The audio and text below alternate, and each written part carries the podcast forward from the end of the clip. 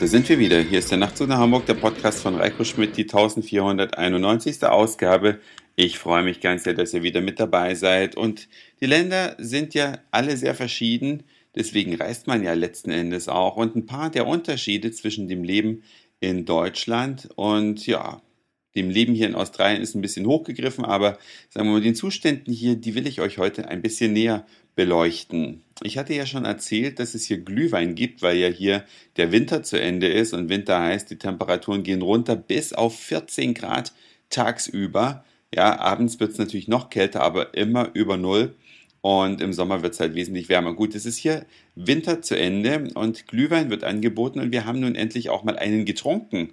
Einen ganz internationalen Glühwein sogar, denn eigentlich ist ja ein deutsches Getränk Serviert wurde es von einer französischen Kellnerin und das hier in Australien. Und ich muss euch sagen, der Glühwein hat sehr, sehr gut geschmeckt. Nämlich so wie zu Hause selbstgemachter. Nicht das Zuckerwasser, was man im Supermarkt kauft, also den fertigen Glühwein, sondern die nehmen hier tatsächlich auch ordentlichen Rotwein, packen die Gewürze rein, erhitzen das Ganze und servieren das. Schmeckt also wirklich besser als der durchschnittliche Glühwein, den wir in Deutschland so immer um die Weihnachtszeit herum trinken. Das war eine bemerkenswerte Erfahrung. Und was gibt es noch für Unterschiede oder auch Gemeinsamkeiten?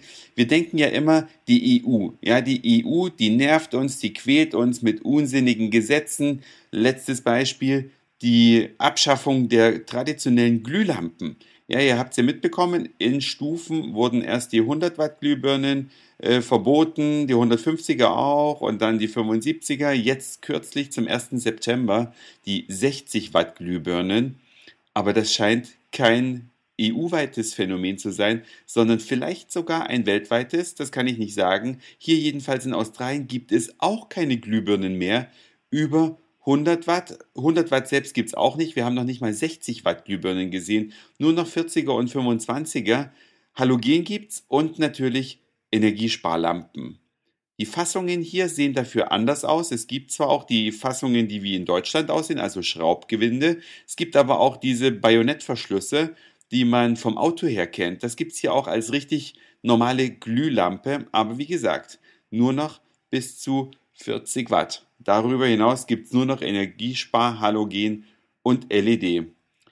Es gibt sowieso hier kaum australische Produkte, weil die Australier produzieren recht wenig selbst. Die haben zwar massig Bodenschätze, aber was man in den Läden sieht, sind vorwiegend, nicht ausschließlich, aber vorwiegend große internationale Marken. Die heißen hier dann zwar anders, aber ob auf dem Geschirrspüler jetzt Kalgonit oder Quantum oder sonst was draufsteht, man erkennt es, ist exakt dieselbe Verpackung wie in Deutschland, derselbe Schriftzug, nur ein anderer Name, also dieselben Sachen rund um den Globus, was ich ein bisschen schade finde, weil man hat ja gar, deswegen fährt man ja gerade weg, ja, weil man mal was Neues kennenlernen will und sehen will und nicht im Supermarkt dann auf die alten Bekannten überall stoßen möchte.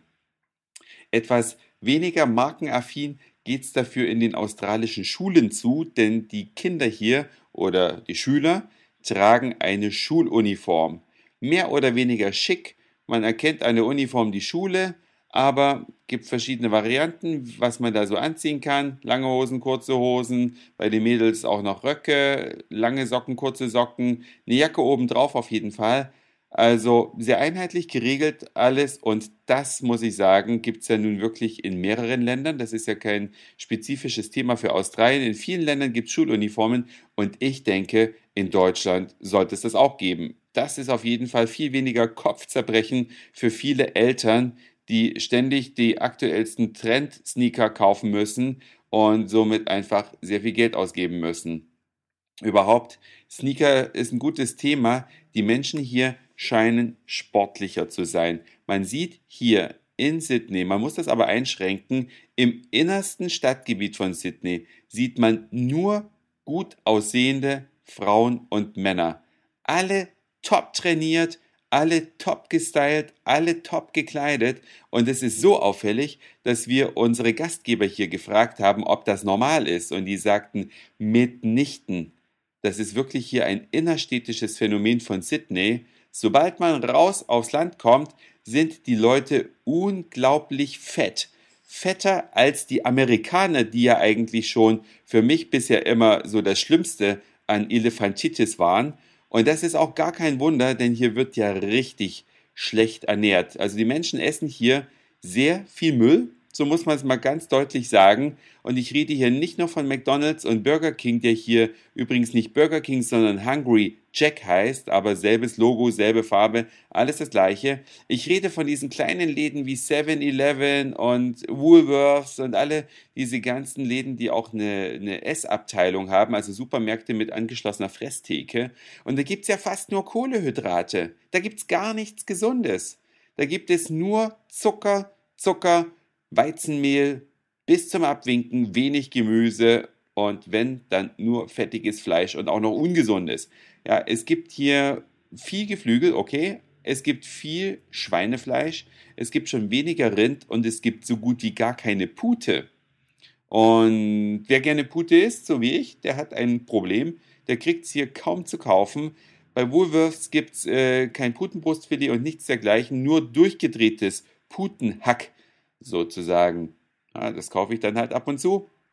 Aber ist doch verwunderlich, ne, dass es hier scheinbar keinen Markt für Pute gibt. Vielleicht weiß ja jemand, warum. Was noch anders ist, man legt hier, das hatte ich aber vorhin schon erwähnt, innerstädtisch weniger Wert auf die Kleidung. Es muss der Körper stimmen. Also in guter Body zählt allemal mehr als die neueste Kleidung von Marke X, Marke Y oder Marke Z. Und überhaupt die Marken spielen hier eine untergeordnete Rolle. In der Straße, in der wir hier wohnen, da gibt es, ja, ich sag mal, neben den Ramschläden, also ganz normalen Supermärkten, die aber jetzt nicht unbedingt die Top-Supermärkte sind, unter anderem den Lamborghini-Laden. Oder neben zwischen zwei Sushi-Läden eingezwängt, da sitzt Bentley. Und hier reden wir nicht über Hinterhofwerkstätten, sondern das sind hier einfach die Repräsentanzen dieser Firmen, die hier diese super teuren Luxusautos zwischen Supermarkt, Sushi, fehlt nur noch Döner Kebab verkaufen. Also ganz anders. Bei uns in Deutschland werden hier diese Marken inszeniert und ja, als ganz was Besonderes verkauft. Da werden eigene Gebäude für errichtet. Da wird lange gesucht, welchen Standort nimmt man. Passt der Standort zur Klientel? Ist das Umfeld in Ordnung? Und so weiter und so fort. Da scheint man sich hier weniger drum zu scheren. Ist jetzt auch nur ein Problem am Rande, denn die wenigsten Australier kaufen sich wahrscheinlich Lamborghinis und Bentleys, aber es fällt halt einfach auf, wenn man als deutscher Tourist hier durch die Straßen läuft. Das war's für heute. Dankeschön fürs Zuhören, für den Speicherplatz auf euren Geräten. Ich sag Moin, Mahlzeit oder guten Abend, je nachdem, wann ihr mich hier gerade gehört habt. Und vielleicht hören wir uns schon morgen wieder. Euer Reiko.